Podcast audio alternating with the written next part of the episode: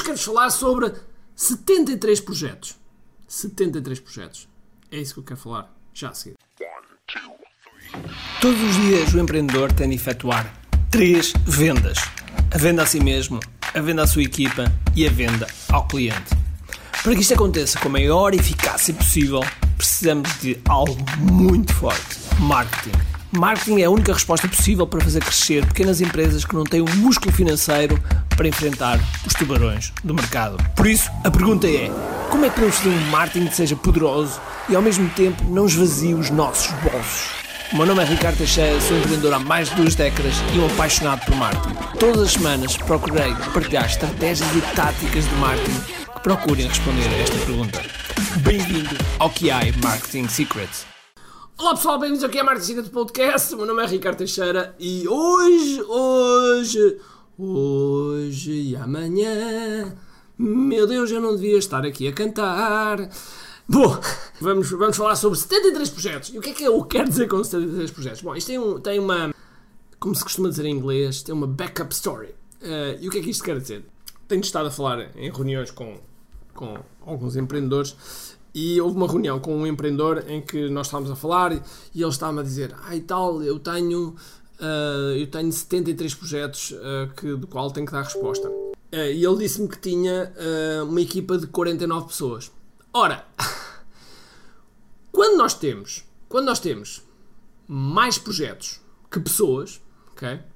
Normalmente costuma ser, costuma ser um sinal de alerta. Okay? Não quer dizer que não se possa fazer, mas é um sinal de alerta. E quando é quase o dobro, é um segundo sinal de alerta que nós devemos ter em atenção. Porque muitas das vezes, e acontece comigo, acontece comigo, eu tenho, eu sou, sou uma pessoa que gosta sempre de fazer coisas novas, gosto de trazer sempre projetos novos e de repente, quando uh, estamos envolvidos em N projetos, uh, temos dificuldade de descolarem, não é? Deles arrancarem. Uh, e, e principalmente se estes projetos, porque no meu caso são projetos que são 99% são organizados pela minha equipa, são feitos por nós, são controlados por nós.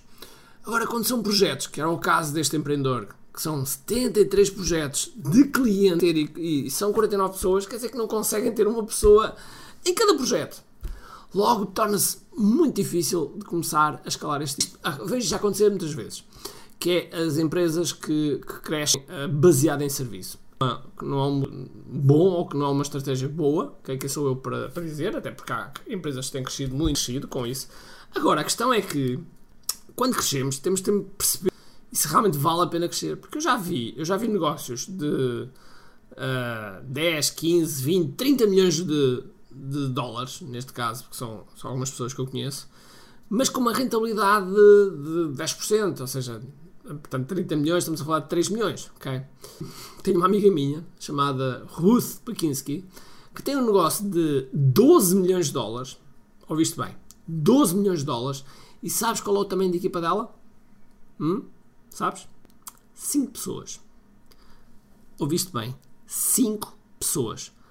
Não sei se estás a ver bem a rentabilidade que a Ruth tem. É uma rentabilidade brutal. É uma rentabilidade, ou seja, ela tem mais rentabilidade do que a empresa que fatura 30 milhões. No entanto, muitas das vezes, muitas vezes as pessoas crescem as empresas, crescem os negócios, crescem as coisas todas, também baseadas numa única e única coisa. E tu deves te na, na cabeça às vezes para pensar, que é o quê? Ego. Okay? Ego. Vezes é bom nós dizermos que temos X, X pessoas na nossa equipe, que faturamos Y. Mas esquecemos do mais importante que é rentabilidade. E para haver rentabilidade há uma coisa muito importante que deve haver que é escalabilidade. que é escalarmos os negócios. Quando nós conseguimos escalar os negócios, é óbvio que conseguimos, conseguimos rentabilizar mais e. Eu gosto de pensar, eu gosto de pensar no, em relação à minha empresa, eu gosto de pensar na, na empresa que quero ser e na empresa que sou hoje. Okay? E contratamos, neste momento temos estado a contratar pessoas para pessoas, para a empresa que queremos ser e não a empresa que, que somos hoje. E uh, isso para, para, para prever um, um, crescimento sustentado, para, para, para, prevermos, para prevermos aquilo que, para onde queremos ir. Porque quando estamos a crescer, e voltando aqui à questão dos serviços, quando estamos a crescer em serviços, nós precisamos de pessoas. Vulgarmente, precisamos de pessoas. Ou estamos a fazer um projeto, precisamos de pessoas. Depois, quando precisamos de pessoas, precisamos de projetos para pagar as pessoas. Okay? E quando temos esses projetos, e, aí, e por vezes conseguimos mais projetos, então depois precisamos de mais pessoas para esses projetos. Estás a ver, estás a ver onde é que eu estou a ir? É porque isto depois é um jogo do gato e do rato, que é custos e pessoas, custos e pessoas, custos e pessoas, e, e alimentar esta máquina toda. Eu, uh, eu tenho alguma, alguns, alguns amigos com, com empresas, até aqui da área onde eu vivo, em Coimbra, uh, empresas que, que têm nome nacional e internacional, que têm muitas pessoas lá dentro, muitas pessoas lá dentro, mas depois eu, eu olho e vejo, primeiro, primeiro, a vida que eles têm, os empreendedores têm. Segundo, a rentabilidade que realmente têm. Porque de que é que te vale a ti, de que é que te vale a ti teres vou exagerar ou não, não é? Como é que estás desse lado? Mas vou, vou dizer que tens um bilhão de euros. Tens um bilhão de euros de faturação. Se tu tiveres 950 milhões de, de despesas, isso quer dizer que tens 50 milhões de, uh, de lucro. É algo bom? É, 50 milhões é algo bom. Mas tenho certeza absoluta que uma empresa de 1 bilhão, 1 bilhão de dólares tem muita, mas muitas, mas muitas dores de cabeça. Eu, antes de ontem, fui ao Porto, eu mais a minha mulher, fui, fui a uma consulta um, por causa dos nossos joelhos. Eu disse nossos porque era o meu joelho e o joelho da, da, da minha mulher. E, uh, e uma das coisas que eu fiz foi pesquisar, uh, pesquisar quem é que era o melhor médico a nível nacional de joelhos. E isso é o Dr. Carlos Noronha, que é muito simpático. Uh, é assim, um, um, uma pessoa do Porto absolutamente fantástica.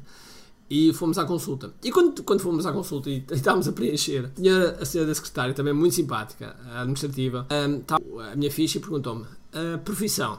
E eu, bom, a minha mulher lá atrás disse: Oh, lá estás tu. Mas na verdade, nós como empreendedores somos sempre bombeiros, andamos, andamos sempre a apagar algum fogo. Tu, eh, quando vais para a cama, diz-me sinceramente, quando vais para a cama, quando vais para a cama, não, não vais sempre com uma história na cabeça. Ou às vezes deitas e estás chateado com algo que tu fizeste. Pois é, amigo. Isso é, ou amiga, isso é a vida de empreendedor. Isso é a vida que nós, que nós, uh, que nós levamos. E portanto, quando nós estamos a desenhar um negócio, nós devemos pensar em uma coisa muito importante, que são os inegociáveis.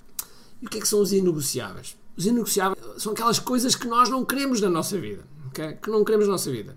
Uh, se poder tirar o dia quando quiseres, se queres ter essa liberdade de ter fim de semana, se queres ter a liberdade de, enfim, de fazer o, o, o que queres, tens que desenhar, e se és empreendedor, okay?